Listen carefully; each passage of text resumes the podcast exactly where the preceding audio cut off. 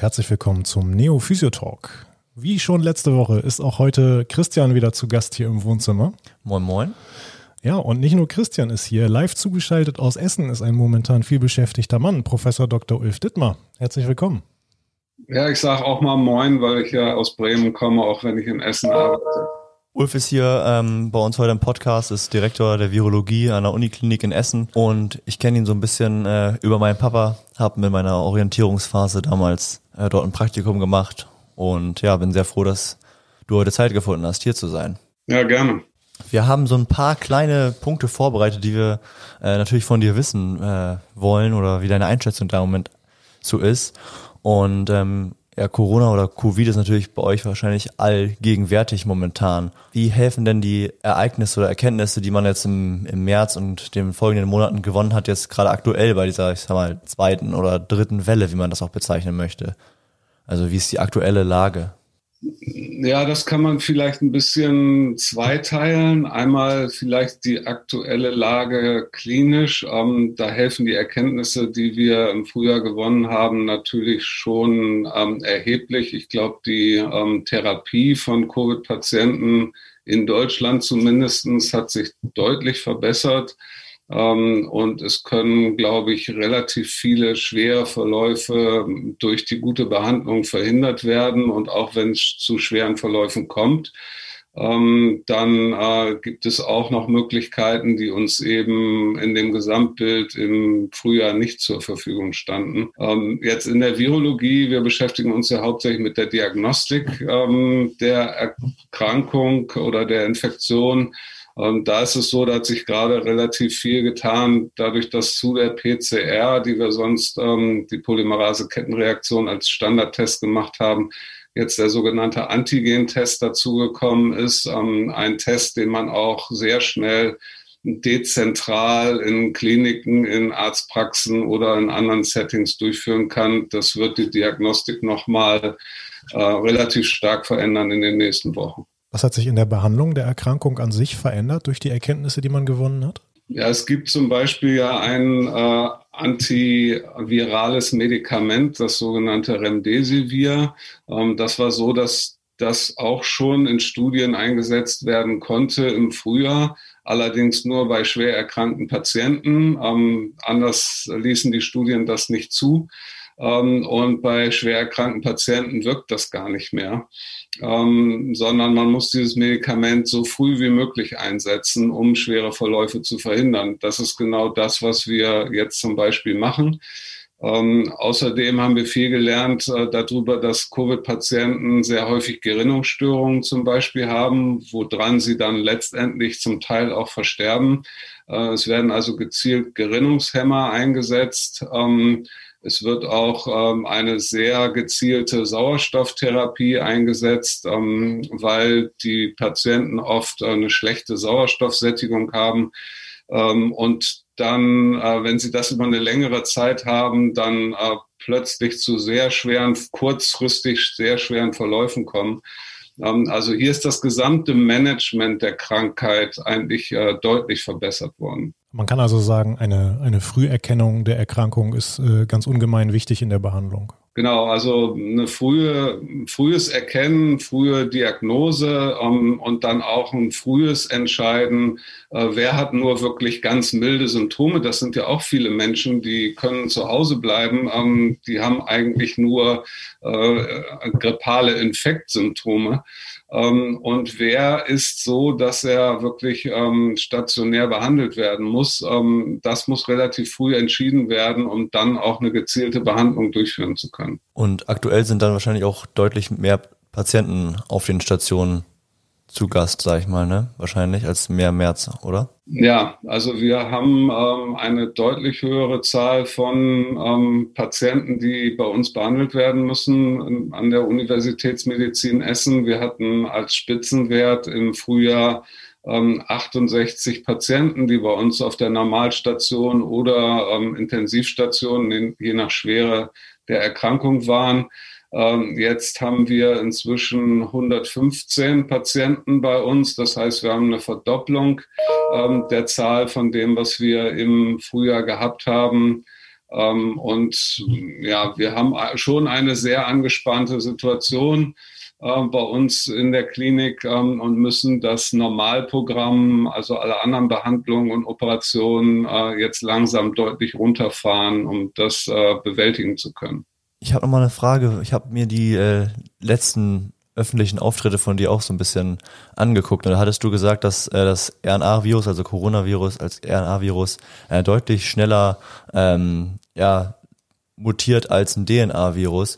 Ähm, was für Veränderungen sind denn bis jetzt so ja, sichtbar geworden oder erkenntlich geworden? Ja, das ist äh, richtig. Also das SARS-CoV-2 ist ein RNA-Virus. RNA ist deutlich instabiler genetisch als äh, DNA. Ähm, das bedeutet, dass alle RNA-Viren sich verändern, ständig. Das ist Evolution in Echtzeit. Ähm, nun ist das, äh, sind Coronaviren nicht so stark veränderlich wie andere RNA-Viren. Also HIV und Hepatitis C verändert sich noch viel stärker und viel schneller als Coronaviren. Aber wir sehen Veränderungen äh, in den Coronaviren äh, schon weltweit. Ähm, und es ist so, dass äh, in Deutschland oder in Italien, jedenfalls in Europa, ähm, im Mai eine Variante, eine genetische Variante entstanden ist ähm, von dem Coronavirus, die sich offensichtlich in Europa jetzt weitestgehend durchgesetzt hat. Ähm, und äh, es scheint so zu sein, dass diese Variante infektiöser ist. Ähm, da haben die betroffenen Personen mehr Virus im Nasenrachenraum und können deswegen ähm, das Virus auch äh, leichter und effizienter noch weitergeben. Das ist was, was wir äh, jetzt sehen schon in Deutschland. Ob diese Variante jetzt weniger krank macht oder mehr krank macht, ähm, das äh, wissen wir nicht. Dafür ähm, gibt es noch keine Daten. Das ist zu früh, das zu sagen. Ähm, aber offensichtlich ist diese Variante infektiöser. Das macht von der Evolution her Sinn. Das Virus möchte sozusagen sich möglichst schnell verbreiten und infektiöser sein. Ähm, eigentlich möchte es aus evolutionären Gründen nicht den Wirt töten. Das ist für ein Virus sinnlos. Ähm, dann kann es sich nämlich nicht mehr verbreiten. Ähm, aber wir müssen jetzt abwarten, wie sich das Virus äh, genetisch weiter verändert und wie diese Varianten, die wir jetzt haben, ähm, sich letztendlich verhalten. Ja, ich habe äh, das Ganze habe ich auch in einem Interview von Ihnen aus dem äh, aus dem August schon mal vernommen und fand es sehr interessant. Da sprachen Sie über Evolution in Echtzeit und hatten schon ein bisschen erklärt, dass eine niedrige Mortalität aus viraler Sicht im Grunde ja sehr günstig ist. Ähm, eben haben Sie auch davon gesprochen, dass sich äh, in Europa mittlerweile ein anderes Virus durchgesetzt hat. Gibt es trotzdem innerhalb von Europa noch unterschiedliche Virenstämme? Also hat mein Bruder, der in äh, Schweden lebt beispielsweise, ist der einem anderen Virus ausgesetzt als wir hier in Deutschland? Ja, zumindestens ähm, leicht, so leicht anders, ähm, jetzt nicht völlig anders, aber ähm, dass man es unterscheiden kann, wenn man äh, sich Sequenzen von dem Virus, also dann RNA-Sequenzen von dem Virus die analysiert, äh, dann kann man äh, Viren voneinander unterscheiden. Und ähm, das war auch schon zu Anfang der Pandemie so. Da konnte man durchaus äh, das Heinsberg-Virus von dem Virus in Norditalien unterscheiden ähm, und von den Viren, die aus China direkt kamen. Ähm, das, das kann man, wenn man das Virus sequenziert. Und da gibt es Varianten. Das sind jetzt noch, also ich nenne sie extra Varianten oder wir nennen sie auch Isolate aus verschiedenen Bereichen. Ähm, das sind noch keine Virusstämme. Das sind äh, wirklich äh, dann Virusvarianten, die sich klar getrennt haben und ähm, die auch äh, dann einen unterschiedlichen Stamm sozusagen ausmachen, der sich in einer bestimmten Region verbreitet. Ähm, das haben wir jedenfalls noch nicht voll ausgeprägt jetzt mit den also mit SARS-CoV-2. Also ist die Mortalität der einzelnen Viren, die hier in Europa verbreitet sind, nicht groß unterschiedlich? Ja, also da fehlen noch abschließend Daten für, muss man sagen. Wir nehmen an, dass sie noch nicht groß unterschiedlich ist. Ähm, aber da bedarf es noch ähm, genauer Untersuchungen. Ähm, die Mortalitätsrate hängt ja auch immer viel von anderen Faktoren ab. Insofern ist das, ähm, ist das sehr, sehr schwer, solche Fragen zu, klar zu beantworten, äh, weil natürlich in jedem Land äh, dazu kommt, wie ist die Altersverteilung in der Bevölkerung, äh, wie viele junge versus alte Menschen sind infiziert, wie gut sind die Risikogruppen geschützt, wie wird therapiert. Ähm, ich hatte eben schon gesagt, dass wir viel gelernt haben in Deutschland in der Therapie. Ähm, diese Informationen haben wir natürlich eigentlich weltweit. Äh, nur zum Beispiel in den USA wird diese Information nicht eingesetzt. Ähm, da ist es so, dass die Krankenver das Krankenversicherungssystem es quasi aus Kostengründen verbietet, Remdesivir frühzeitig einzusetzen.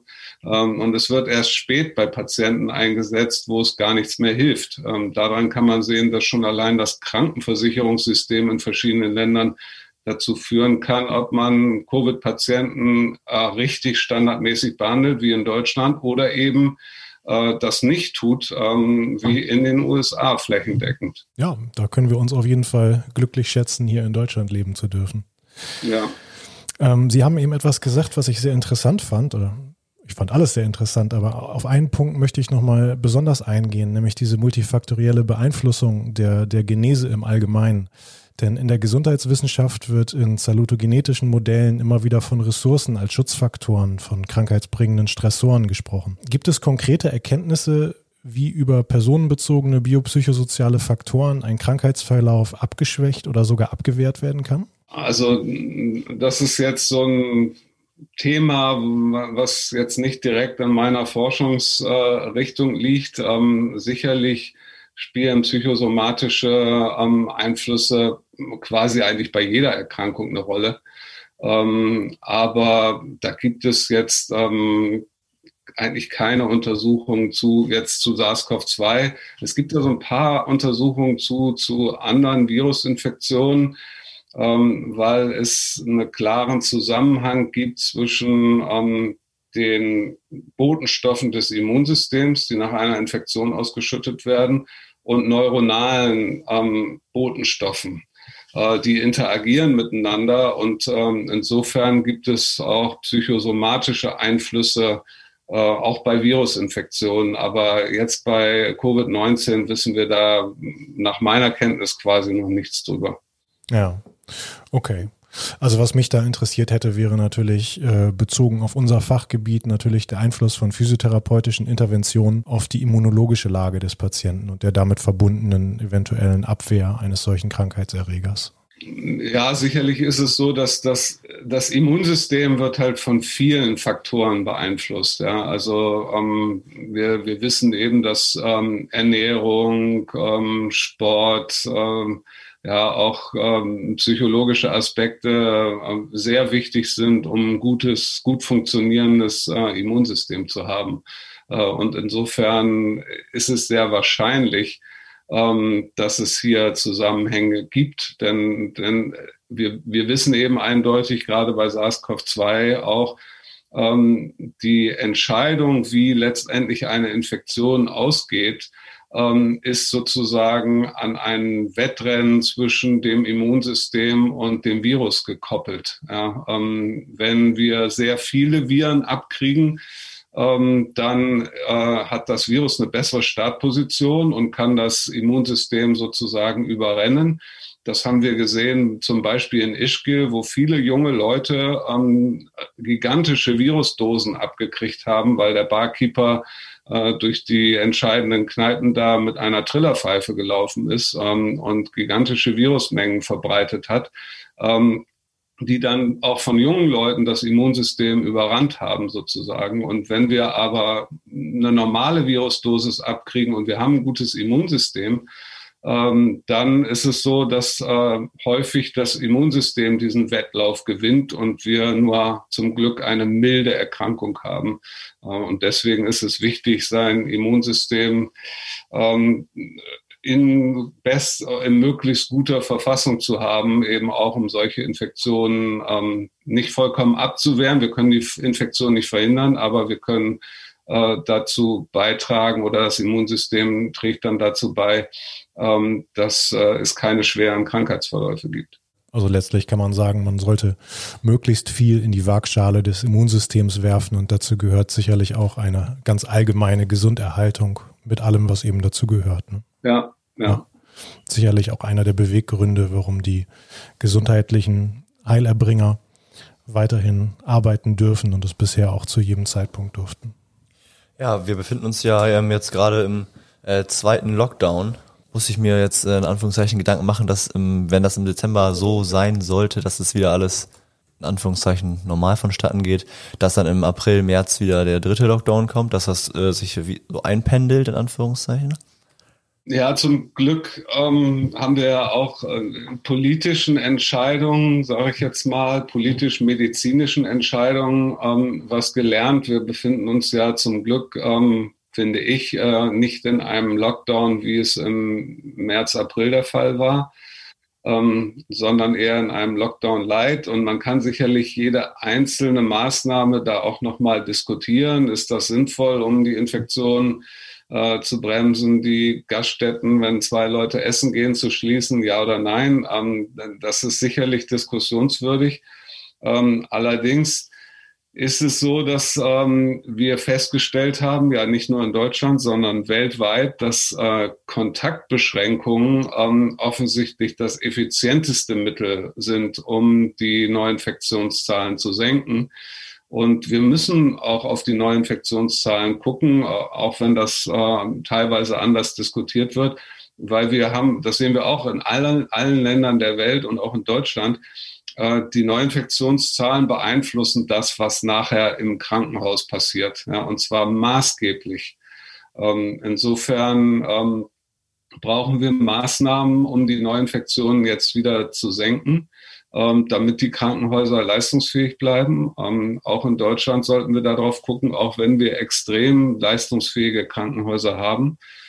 Und es könnte tatsächlich sein, dass wir über den Winter, über diesen Winter sowas wie so einen Stottermotor fahren müssen. Ja, dass wir kurzfristige Kontaktbeschränkungen wieder haben, die wir dann wieder ähm, aufheben können, um sie kurz danach oder nach ein paar Wochen eventuell noch einmal durchführen zu müssen, äh, um auf einer bestimmten Zahl von Neuinfektionen ähm, zu bleiben und diese nicht deutlich zu überschreiten äh, die, die dafür sorgt, dass das äh, Gesundheitssystem weiter funktioniert. Also das ist eventuell eine Maßnahme, die wir in diesem Winter immer mal wieder kurzfristig anwenden müssen. Ähm, nämlich genau bis dahin, bis sich die Situation meiner Ansicht nach deutlich verbessern wird. Und das ist der nächste Frühjahr, Sommer. Ja, ähm, durch das Wetter wird es äh, eine deutliche Verbesserung geben. Dann ähm, es werden mehrere Personen auch in Deutschland immun sein ähm, und äh, wir haben hoffentlich einen Impfstoff, äh, so dass sich die Situation dann im nächsten Jahr im Frühjahr, im Sommer deutlich verbessern könnte. Ist denn, äh, wenn ein Impfstoff dann kommt oder kommen sollte oder kommen würde, ähm, die Gefahr direkt gebannt? Also, dass man sagt, der, der funktioniert dann direkt, wenn er diese drei Phasen durchlaufen hat? Oder wie muss man sich das so als Laie vorstellen? Gut, wenn er, wenn er zugelassen wird, heißt das, dass er Schutz äh, vermitteln kann. Ähm, ähm, das bedeutet nicht, dass ein Impfstoff hundertprozentigen Schutz vermitteln kann. Ähm, das wird sich zeigen. Die Daten kennen wir noch nicht. Ähm, sie stehen ja zumindest von der einen deutschen Firma BioNTech kurz vor der Veröffentlichung. Ähm, genauso von der Oxforder Firma oder auch von Moderna aus den USA. Das sind so die drei Firmen ganz vorne. Ähm, da warten wir auf die Daten. Also wenn er zugelassen wird, das wird er nur, wenn er einen gewissen Prozentsatz äh, Schutz induzieren kann. Und ähm, das muss schon ein Prozentsatz sein, so dass sich eine deutliche Änderung äh, auch in der Gesamtlage darstellt, ähm, weil dann weniger Personen sich infizieren können und letztendlich weniger Personen dann auch eine Erkrankung durchmachen. Also ich gehe davon aus, dass man schon mindestens einen Schutz von 50 Prozent erwarten würde. Ansonsten macht das Ganze wenig Sinn, einen solchen Impfstoff einzusetzen. Ähm, aber wir haben natürlich die Hoffnung, dass dieser äh, Impfstoff eventuell auch zu 100 Prozent schützen kann, was äh, alle drei Impfstoffe oder die drei Firmen, die ich eben genannt habe, in Tierexperimenten gezeigt haben. Äh, da gab es einen hundertprozentigen Schutz durch diese Impfstoffkandidaten, die äh, jetzt getestet werden. Okay, sehr interessant. Ähm, gibt es mittlerweile denn konkrete Informationen zu eventuellen Langzeitfolgen nach einer überstandenen Infektion? Ja, auch das ist ähm, was, was noch Forschung bedarf, muss man ganz klar sagen. Ähm, es gibt eindeutig äh, Langzeitwirkungen bei schwer betroffenen Personen. Jetzt kann man sagen, okay, es gibt eben, wenn man eine Lungenentzündung hatte, gibt es immer Langzeitfolgen in solchen Patienten, ähm, egal ob das jetzt durch äh, SARS-CoV-2 oder durch ein Influenza-Virus oder ein Bakterien ausgelöst werden. Das ist im Moment noch so ein bisschen in der Diskussion. Gibt es wirklich spezifische Covid-19-spezifische Langzeitfolgen? Eine, die sich so ein bisschen rauskristallisiert, ist, dass Personen tatsächlich über einen langen Zeitraum Beeinträchtigungen ähm, des Geruchs- und Geschmackssinns ähm, haben ähm, also über Wochen, Monate eventuell. Das ist jetzt nicht lebensbedrohlich, aber sehr unangenehm ähm, tatsächlich. Und da das ein relativ spezifisches Symptom ist für Covid-19, wäre das auch eine spezifische Langzeitwirkung. Ähm, und was wir immer wieder sehen in Patienten, auch in jüngeren Patienten, ist eine sehr starke Leistungseinschränkung. Das mag auch mit äh, einer Einschränkung der Lungenfunktion zu tun äh, haben, aber nicht nur, sondern ähm, offensichtlich äh, ist, es, ist es so, dass es auch Leistungseinschränkungen, die eher durch neuronale Probleme zustande kommen, ähm, gibt. Und ähm, hier bedarf es mehr Forschung, wie häufig das auftritt, wie lange sowas äh, letztendlich anhält ähm, und dann der Vergleich zu anderen Infektionen, ob das wirklich Covid-19 spezifisch ist oder nicht. Ähm, da gibt es noch keine abschließende Antwort drauf. Ähm, so mal so ein persönliches äh, Interesse oder persönliche Frage, wie ist es denn mit den ganzen Fußballern oder Sportlern, die jetzt so positiv getestet werden und dann äh, ja eine Woche später halt wieder oder zwei Wochen später dann nach der Quarantäne ihrer äh, Aktivität nachgehen? Ja, es gibt ja, also ich weiß es zumindest jetzt nicht, bei den Fußballspielern, Profispielern gab es bisher, glaube ich, fast keinen Fall, wo jemand ähm, wirklich schwerere Symptome gehabt hätte. Das waren bisher alle mir bekannten sehr milde Verläufe. Und da ist es so, dass ähm, wenn Personen fast asymptomatisch sind ähm, oder nur ganz, ganz milde Verläufe haben, äh, die sich überhaupt nicht von einer Rhinovirus-Infektion, ähm, wo man zwei Tage mal krank ist, äh, unterscheiden. Dann gibt es auch, soweit wir wissen, keine Spätfolgen. Ähm, dann sind diese Personen in der Regel auch überhaupt nicht leistungseingeschränkt. Ähm, das ist schon damit assoziiert, dass Personen schwerere Verläufe haben. Ähm, Ausnahme ist halt diese Geruchs- und Geschmackssinnstörung. Die kann man auch haben, wenn man ansonsten eigentlich nur einen ganz, ganz milden Verlauf hat. Ähm, und trotzdem kann das auftreten und sehr störend sein, vor allen Dingen, wenn es länger anhält. Ja, diese milderen Verläufe bei den, äh, bei den Berufssportlern würden ja vielleicht auch dafür sprechen, dass die eben die entsprechenden personenbezogenen Schutzfaktoren mitbringen, um das Immunsystem eben insoweit zu stärken, dass es zu keinem stärkeren Krankheitsausbruch kommt, ja. Ja, wo, wobei es so ein bisschen so ist, ähm, dass äh, extreme Leistungssportler, also gerade aus Sportarten, wo man extrem viel trainieren muss, ähm, die haben tatsächlich sogar zum Teil eher ein geschwächtes Immunsystem. Aber ich kenne da im Moment jetzt keine akuten Fälle, ähm, ob es äh, da schon zu schweren Erkrankungen äh, nach einer SARS-CoV-2-Infektion gekommen ist. Da hatten wir vor ein paar Wochen einen, einen Sportler im Podcast, der sich äh, ganz gerne mal völlig überlastet und schon mal mit einem Millimol-Wert von 27 äh, auf der Intensivstation lag. Äh, da ist dann sicherlich auch für den, für den Laien nachvollziehbar, dass das Immunsystem nach so einer Anstrengung sicherlich geschwächt sein wird. Vielen Dank schon mal.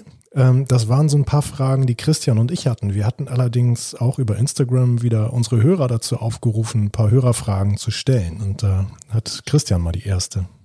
Ja, also die erste Hörerin wollte wissen, ähm, Coronaviren existieren ja äh, nicht erst seit äh, 2019. Und was genau macht den äh, jetzigen jetzt im Vergleich zu den vorherigen so gefährlich? Ja, wir, äh, es gibt ja vier andere Coronaviren, die jeden Winter eigentlich in Deutschland zirkulieren. Ähm, die Zahl von infizierten Personen ist äh, nicht besonders hoch äh, bei diesen Viren, ähm, aber man trifft sie jeden Winter wieder an. Ähm, und der große Unterschied ist einmal die Zahl von Infizierten sozusagen. Diese, dieses neue Virus hat eine sehr, sehr hohe Reproduktionsrate, was bedeutet, eine Person ähm, kann so und so viele Personen anstecken. Man hat das an den ersten, an dem ersten Ausbruch ohne jegliche Maßnahmen in äh, Wuhan äh, ausgerechnet. Dieses Virus hat eine Reproduktionsrate, die liegt über drei ähm, eher bei 3,5. Das heißt, ähm, eine Person kann 3,5 andere Personen anstecken. Äh, das können die anderen Coronaviren nicht so effizient. Ähm, und dadurch verbreiten sie sich viel schlechter ähm, als das äh, jetzige SARS-CoV-2. Ähm, und das andere ist natürlich ähm, eben dann die Krankheitssymptome, die dieses Virus verursachen kann. Ähm, wir sehen bei diesen anderen vier Coronaviren, die wir eben auch in Deutschland kennen, eigentlich keine Lungenentzündung nach der Infektion und eigentlich auch keine äh, Problematik im, im Nervensystem. Ähm, und das sind genau diese beiden Faktoren, ähm, Nervensystem und auch noch im äh, in, in der Blutgerinnung. Ähm, das sind eigentlich so diese drei Faktoren, die SARS-CoV-2 äh, besonders gefährlich macht. Ähm, schwere Lungenentzündungen können auftreten.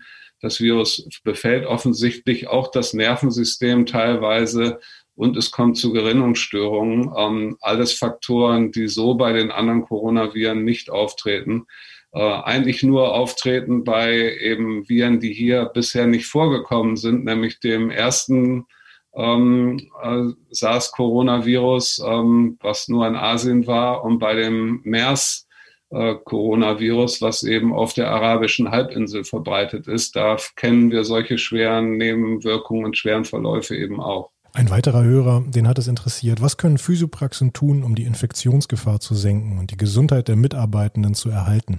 Mit solchen Themen beschäftigen wir uns natürlich ähm, auch jetzt bei uns im Krankenhaus ständig, weil wir unsere Mitarbeiter und unsere Patienten schützen wollen. Ja, ich glaube, ähm, ganz wichtig für jede Art von Praxis, äh, wo Patienten kommen, ist ein äh, optimales Zeitmanagement jetzt für die Patienten. Wir wollen möglichst wenig Personen in Räumen zusammen haben. Ich glaube, das äh, Wartezimmer ist da immer so ein neuralgischer Punkt. Ähm, wir haben die Patientenzahl für ambulante Patienten deutlich runterfahren müssen, ähm, weil natürlich diese Wartebereiche und längere Wartezeiten äh, eigentlich gang und gäbe im deutschen Gesundheitssystem sind ähm, die sind jetzt, glaube ich, nicht wirklich angemessen in dieser Lage. Ähm, und dann die Mitarbeiter. Tatsächlich ist es so, dass ähm, auch im Krankenhaussetting, aber eigentlich in jeder Firma, ähm, ist es so, dass der Hauptrisikofaktor ähm, sind tatsächlich die Pausen. Ja. Ähm, es ist ja so, gerade im Gesundheitssystem äh, arbeiten die meisten mit Mund-Nasenschutz äh, oder ein, immer ähm, ein doppelter Mund-Nasenschutz, also ein Mund-Nasenschutz beim Patienten und beim Behandler äh, führen eigentlich zu einem hundertprozentigen Schutz. Es ist in Deutschland noch keine einzige Infektion nachgewiesen worden, wenn beide Seiten einen Mund-Nasenschutz getragen haben. Okay. Ähm, und da ist dann immer wieder bei Mitarbeitern die Gefahr, ähm, wenn sie zusammen in die Pause gehen und den Mund-Nasenschutz absetzen ähm, und in der Pause dann auch noch immer gemischte Teams haben, immer andere Personen sind in der Pause zusammen das ist was, was wir bei uns im Krankenhaus zum Beispiel komplett abgeschafft haben. Mhm. Es gibt nur feste Teams in der Pause, ähm, kleine Teams. Ähm, man versucht trotz Entfernung des Mund-Nasenschutz weit genug auseinanderzusitzen.